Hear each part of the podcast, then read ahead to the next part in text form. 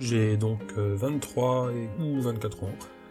Je suis déjà divorcé, et puis je suis surtout en porte-à-faux dans ma congrégation de Cherbourg, où, j'ai été un peu humilié par ma situation personnelle, où, mes failles ont été exposées à, tous, et où j'ai quelques ennemis euh, euh, qui, me manifestent vraiment une, hostilité quasiment ouverte. Hein.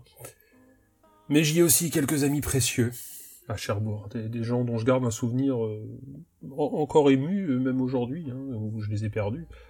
Euh, j'y ai croisé des personnes de valeur que, j'aimais beaucoup. Euh, je les aimais beaucoup euh, en, dehors de leur adhésion aveugle à un système totalitarisant qui aujourd'hui nous a séparés. J'entends souvent des, ex-témoins de Jéhovah témoigner du fait qu'ils ont souffert d'un manque d'amour.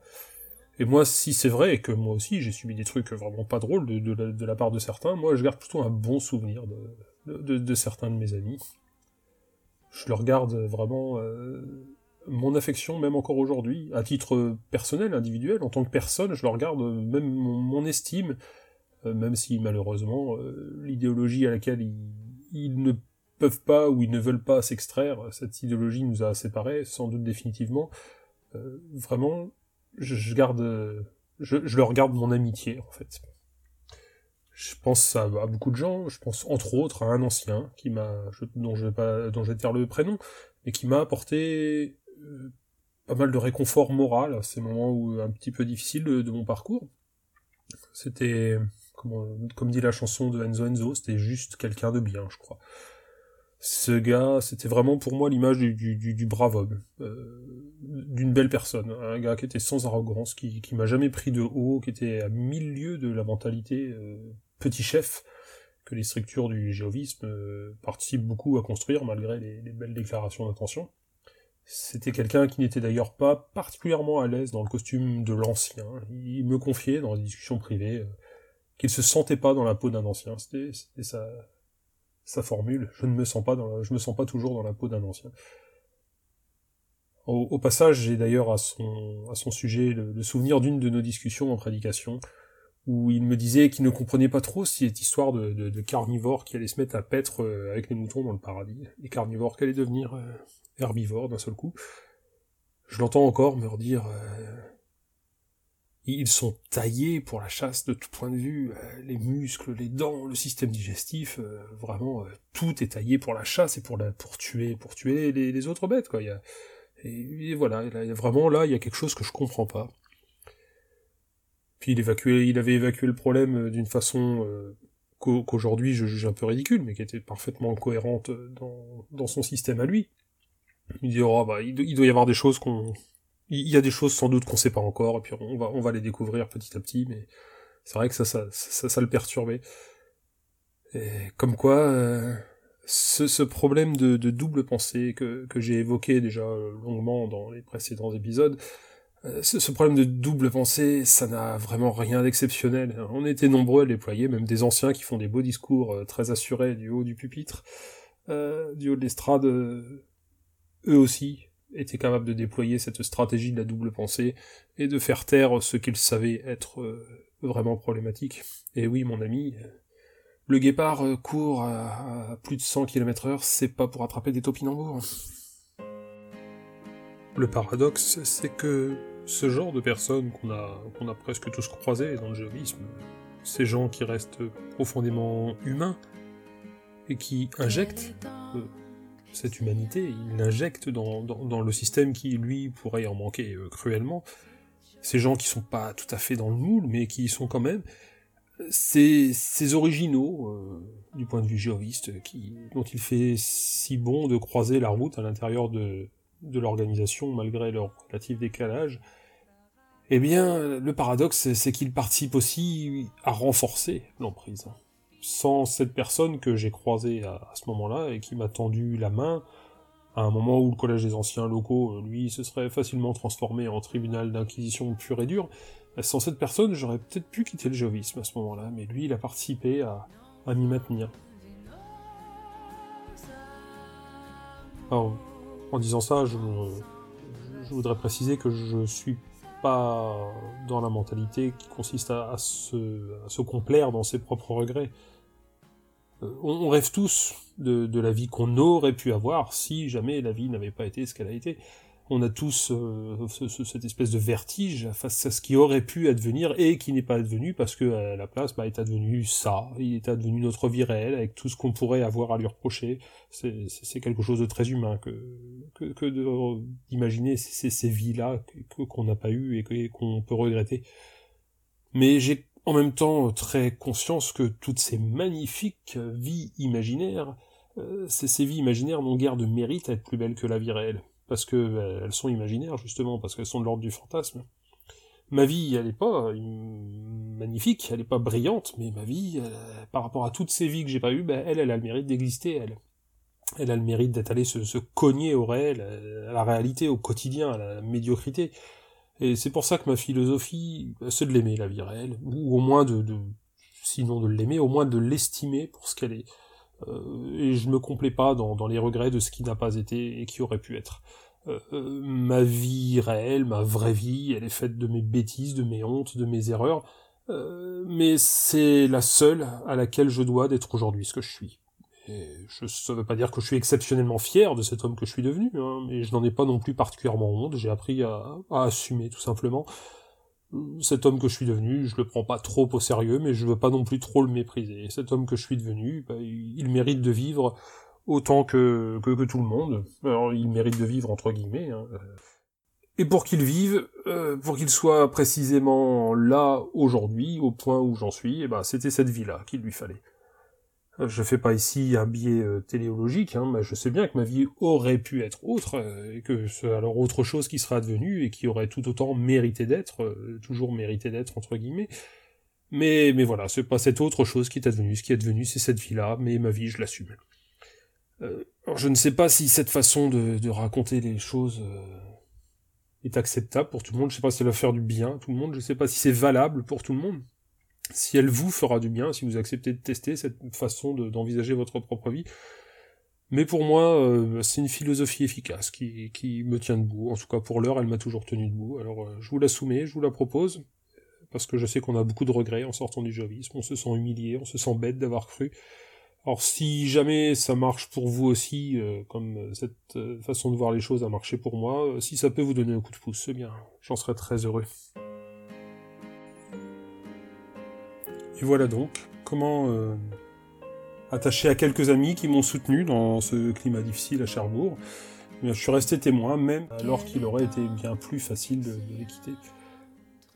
Je ne serais peut-être pas parti, ceci dit, dans de bonnes conditions si j'étais parti à ce moment-là. Peut-être euh, que j'aurais moi-même lu ma défection comme une sorte de, lâcheté.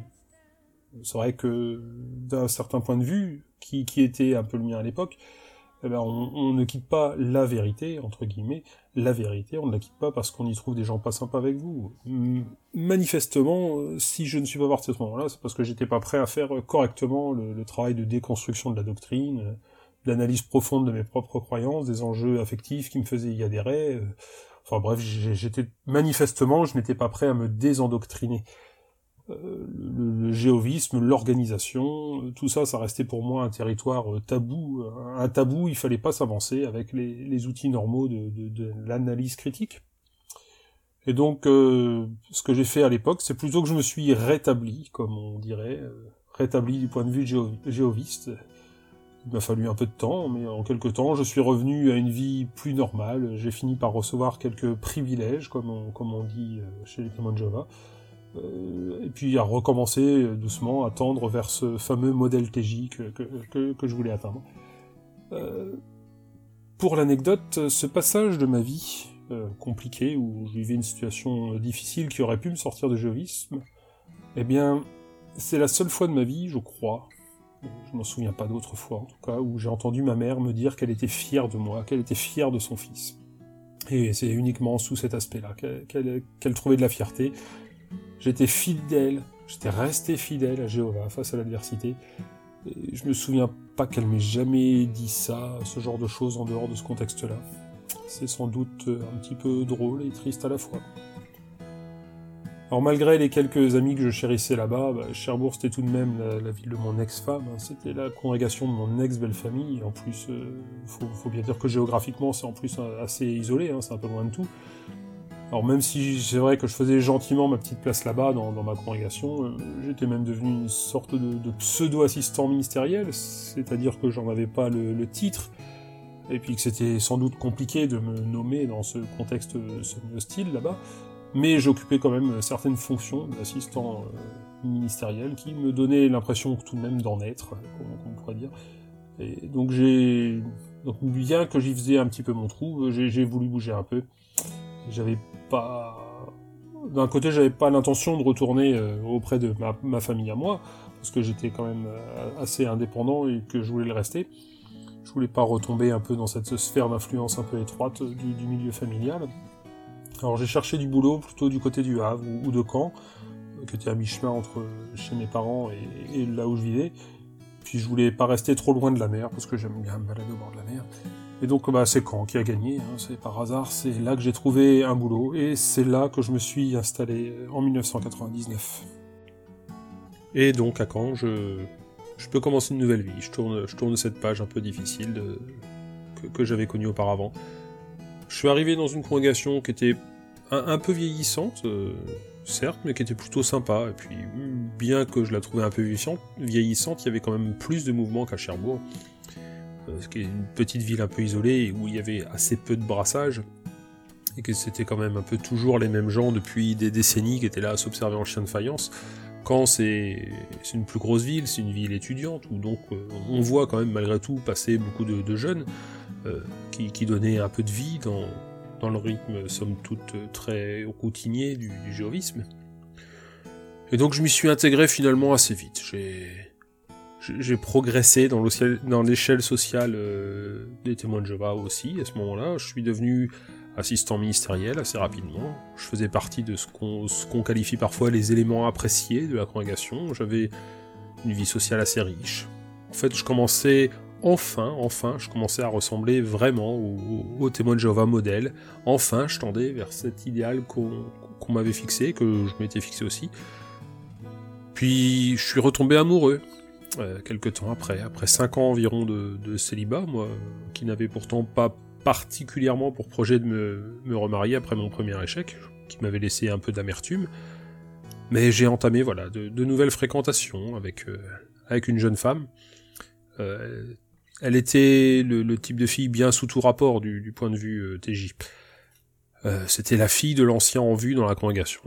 il, était, devenu surveillant président ou il l'est devenu rapidement après, mon beau-père. Euh, et, ma femme, c'était la fille qui faisait tout bien dans les lignes. Et puis elle était issue de, la famille qui, va bien. cette famille faisait un petit peu illustration de, tour de garde, les, gens en vue dans, dans les congrégations, si vous voyez ce que je veux dire. Alors je, je veux pas qu'on se méprenne, hein, il y a, il y a peut-être un peu d'ironie dans mes propos, euh, parce qu'aujourd'hui j'ai une vingtaine d'années de recul, et, j'ai un peu de... Je, souris un peu de, cette image qui était donnée, mais euh, je dis ça sans aucun mépris pour ma, belle famille, hein, qui essentiellement elle est composée de gens que j'aime beaucoup, euh, au-delà de toute idéologie religieuse. Je garde par exemple euh, une vraie profonde affection pour ma belle-mère, euh, qui, fait partie, elle aussi, de ces gens que j'évoquais tout à l'heure, là, des gens qui injectent un peu d'humanité dans, dans cette religion dont la tendance serait plutôt à la décourager, l'humanité, l'humanité qui est en vous. Euh, un raisonnement humain, c'est pas bien. D'une manière générale, l'adjectif humain, il est très souvent péjoratif chez les témoins de Jéhovah. Et du coup, malheureusement, à force de se méfier des raisonnements humains, eh ben, on fait bien de la place à des raisonnements inhumains, pour le coup. Euh, ma belle-mère, bah, c'est elle quelqu'un qui tient à rester vraiment humaine. Euh, quelqu'un qui aime son humanité et à qui son humanité ne fait pas peur. Euh, quelqu'un qui n'a pas une once de fanatisme en, elle. je me demande même, à vrai dire, un petit peu des fois comment elle fait pour rester TJ avec tout ce que son attitude peut avoir d'un peu paradoxal, tout ce qui la met en décalage par rapport à la, norme. comment elle fait pour gérer le paquet de contradictions que, que, que, ça génère en elle, de mon point de vue, mais bon, le, fait est qu'elle y arrive, j'ai pas, j'ai pas de mépris pour ça. Euh, peut-être, je suis pas dans sa tête, hein, mais elle a peut-être pas ce même besoin de cohérence euh, qui, qui moi m'anime, hein, et c'est peut-être sa façon, à sa façon, c'est peut-être une, forme de sagesse de sa part, hein, même si c'est une sagesse qui joue très différemment de ce que moi je trouve plutôt sage pour moi. Mais donc voilà, voilà le, genre de famille euh, où, j'étais arrivé. Me voilà enfin devenu le TJ modèle, donc comme je le disais, euh, bien dans son géovisme. Alors que mes 30 ans approchent, j'ai reçu des privilèges, je, commence, j'intègre les gens en vue dans ma congrégation, j'ai des participations aux assemblées, je connais un peu de beau monde, euh, puis je vais bientôt me remarier, donc vraiment tout va bien dans ma vie. Et c'est à ce moment précis de ma vie, alors que je croyais être bien sur les rails cette fois-ci, que quelque chose s'est brisé euh, assez violemment.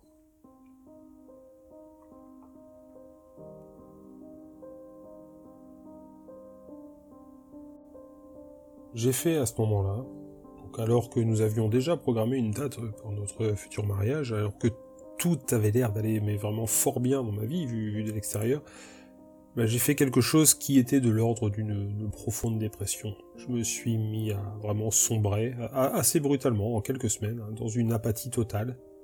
Enfin, totale non, pas tout à fait d'ailleurs, parce que c'était une apathie qui me prenait dès que je n'étais plus euh, porté par le mouvement des autres, en quelque sorte. Euh, c'est-à-dire que tant que j'étais sous le contrôle des autres, dès qu'il y avait quelqu'un pour me voir et à qui, qui, qui me voyait agir, euh, je tenais à donner le change, je, donnais l'impression d'aller bien. J'étais dans le, dans le déni euh, du fait que, que je n'allais pas bien du tout. Euh, par exemple, je continuais à toutes les réunions parce que mon absence y aurait été remarquée si je n'y étais pas allé. J'allais en prédication parce que je savais qu'on me demanderait pourquoi j'y allais pas. Donc tout ce qui était sous le contrôle des autres, j'arrivais à le faire. Mais par contre, je ne trouvais plus de motivation pour rien, mais vraiment pour rien, dès que j'étais seul face à moi-même. Euh, je ne préparais plus mes discours, par exemple, ou alors vraiment je les préparais à la va-vite, au tout dernier moment, j'étais toujours en retard, euh, parce que bah, j'étais arrivé à des moments où j'avais plus le choix, fallait, fallait le faire, mais pour me sortir de mon apathie, fallait que je sois vraiment euh, arrivé au bout du bout de, de, ce que je pouvais ignorer, quoi. Euh, auparavant, je tenais mon appartement toujours propre, j'en faisais un point d'honneur à avoir un appartement propre, je faisais attention à la déco, euh, j'étais euh, un homme d'intérieur en quelque sorte, mais là j'arrivais plus à faire le ménage.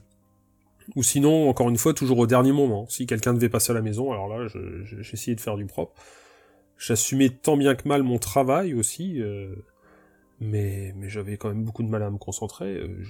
mon, travail se passait plus très très bien, je n'étais plus du tout performant. Et puis, alors surtout, j'étais assistant ministériel au, compte de, ma congrégation, et le fait est que je ne tenais plus les comptes à partir de ce moment-là. Euh, j'étais vraiment rentré dans une phase de, procrastination carrément maladive.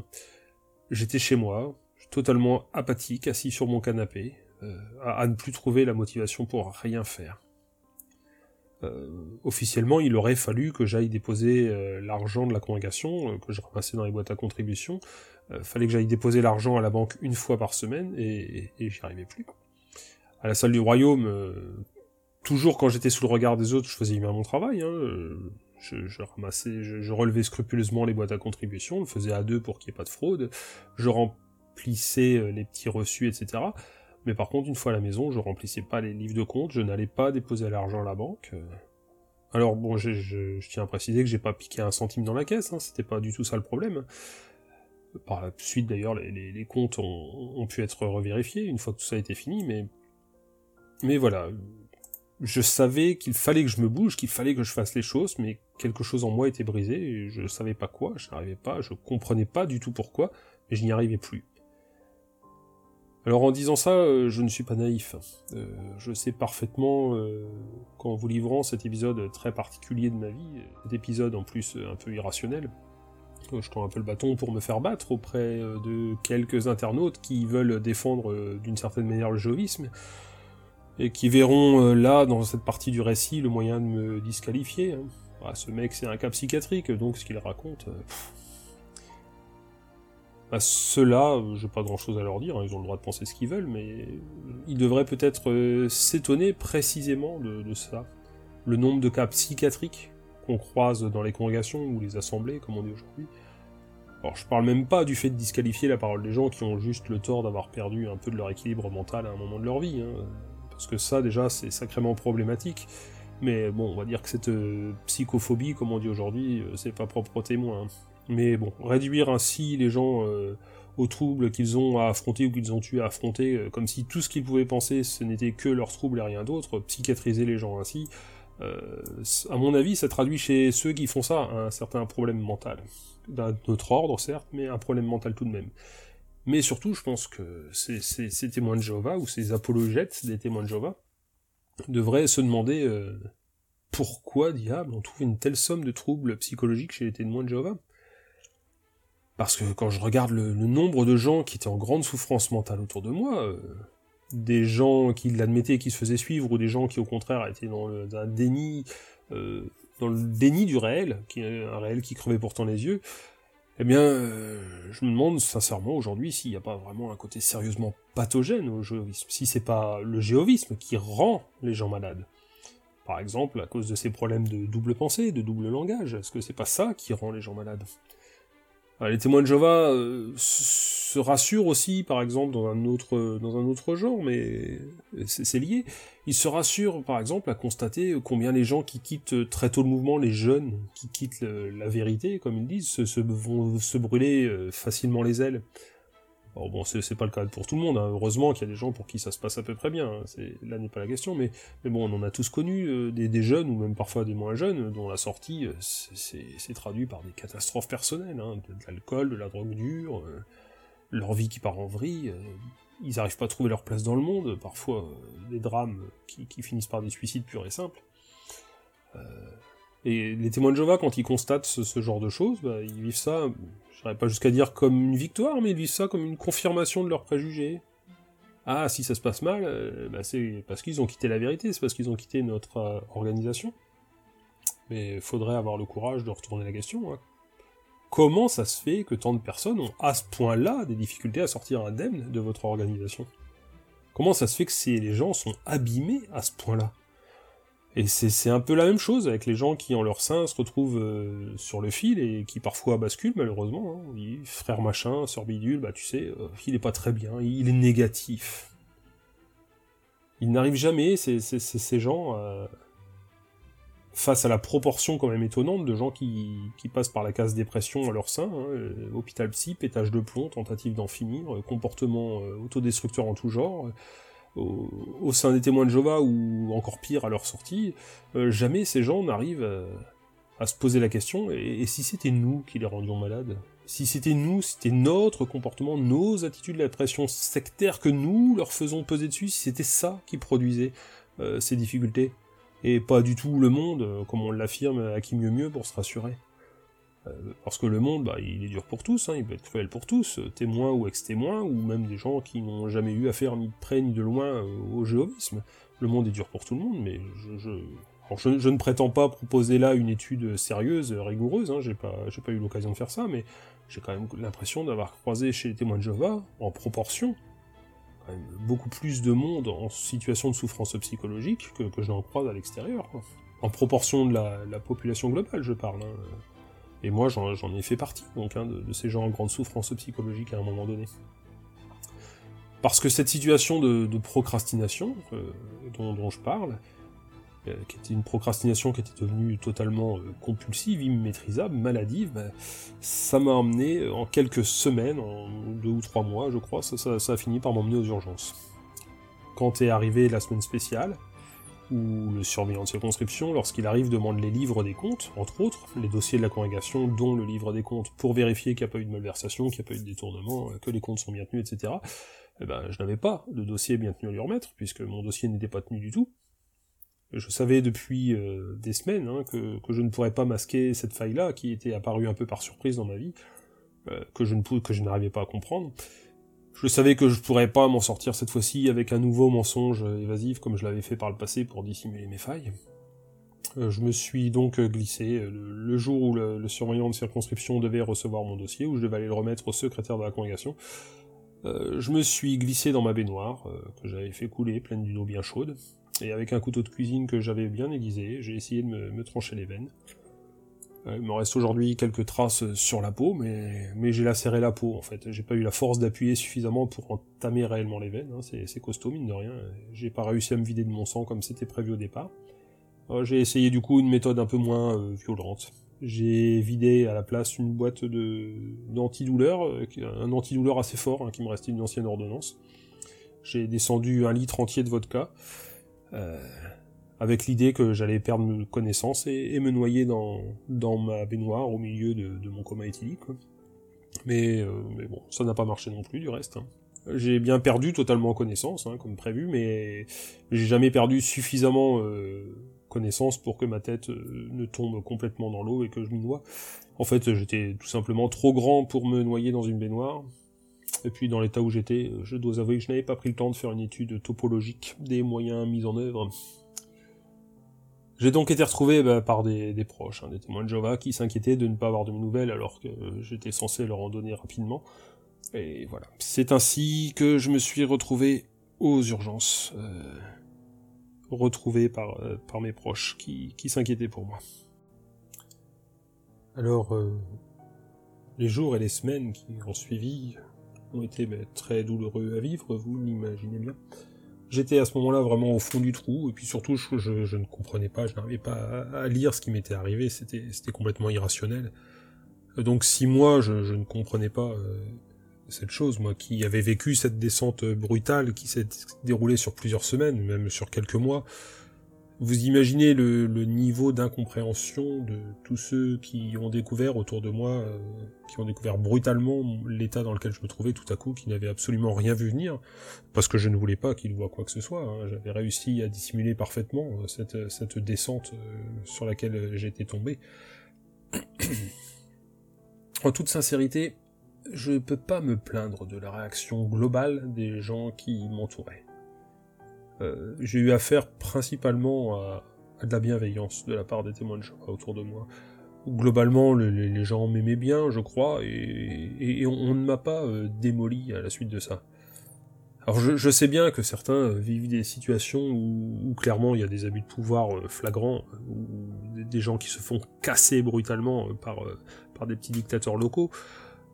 À Cherbourg, par exemple, j'avais vécu des passages où des gens m'ont maltraité, effectivement, mais, mais à quand euh, je n'ai pas connu ça. Je serais vraiment pas honnête en me plaignant des comportements, euh, des comportements individuels de ceux qui m'entouraient, entre autres des anciens de ma congrégation. J'insiste bien sur le mot euh, les comportements individuels, parce que moi j'ai toujours un peu de mal avec les témoignages d'ex-témoins qui attribuent toutes sortes de mots aux témoins de Jéhovah en bloc.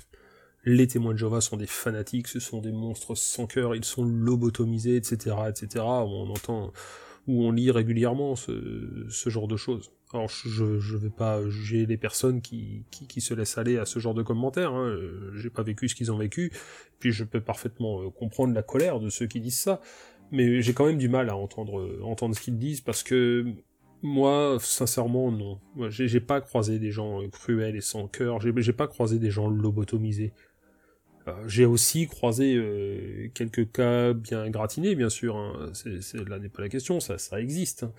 Mais je trouve qu'en reportant la colère, et aussi euh, la critique qu'on peut porter, en reportant cette, colère et cette critique sur les gens, sur les individus, qui seraient tous des, fanatiques euh, fous furieux, des lobotomisés, on perd à mon sens euh, un peu l'essentiel de vue.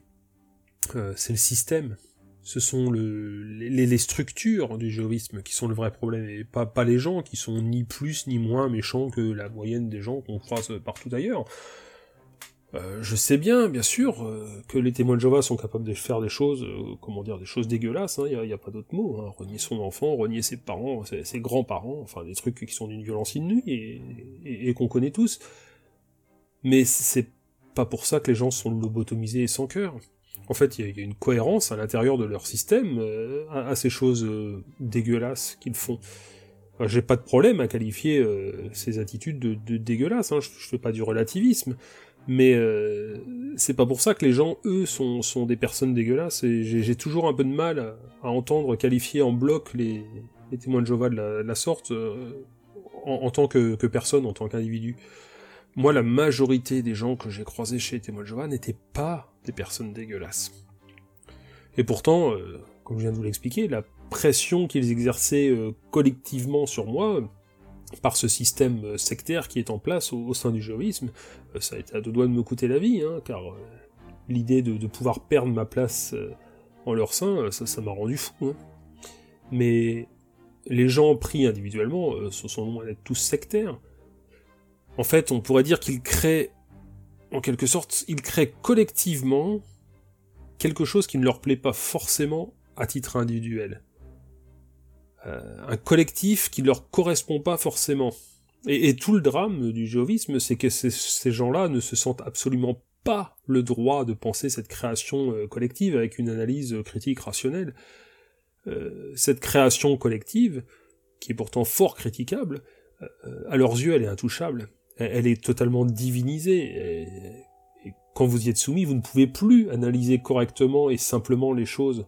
Vous pouvez plus les analyser humainement, serais-je tenté de dire, puisqu'il faut pas les penser humainement. Mais le fait que ces gens ne réussissent plus à regarder cette création collective qu'est le jéhovisme avec un œil rationnel critique, euh, ça, ne remet pas en question toute leur valeur en tant que personne. Et donc je peux dire que quelle que soit euh, la violence du système, euh, quel que soit tout ce qu'il a pu briser en moi à cette période de ma vie, et, que je constate qu'il brise chez beaucoup d'autres, hein, euh, comme je l'ai dit, je suis loin d'être le seul à avoir vécu ce genre d'épisode, voire pour certains, ça c'est pas seulement un épisode de leur vie, c'est malheureusement un mal chronique.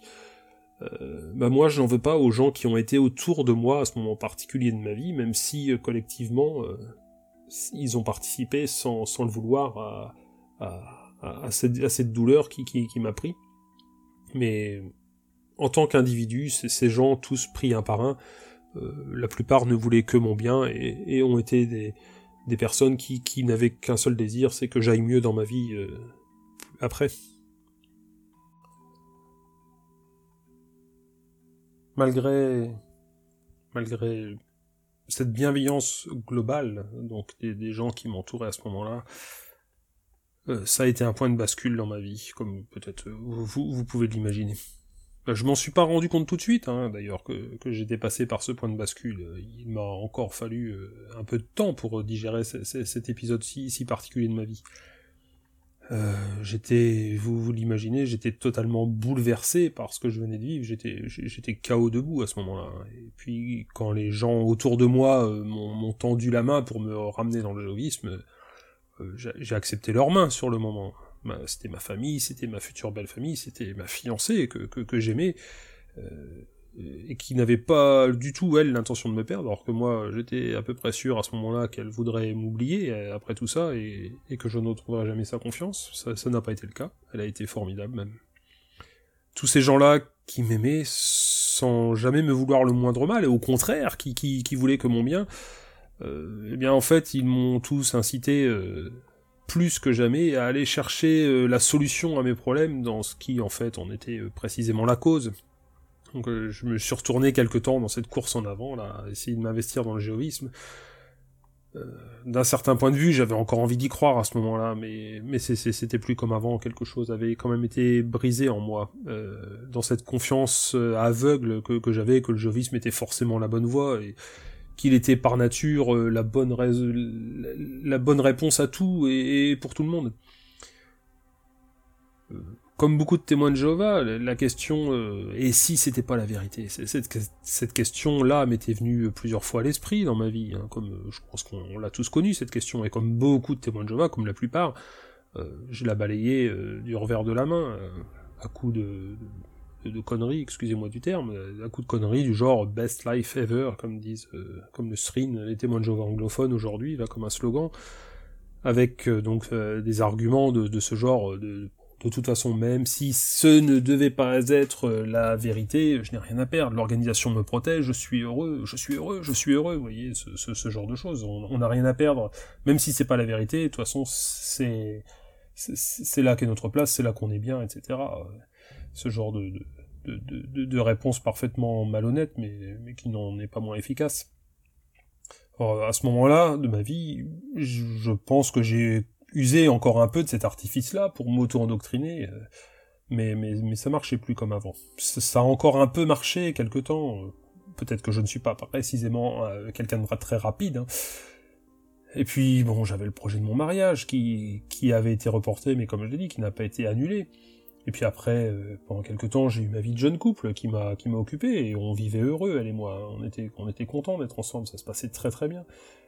Mais du point de vue euh, purement géoviste, le fait est que mon incroyance dans le, système, mon incroyance dans le géovisme, elle est quand même euh, assez rapidement devenir une évidence que, que je n'allais plus pouvoir ignorer, comme je l'avais fait jusque-là. Quoi il était vraiment temps pour moi désormais euh, de m'avouer euh, à moi-même la vérité et de vivre enfin dans la vérité.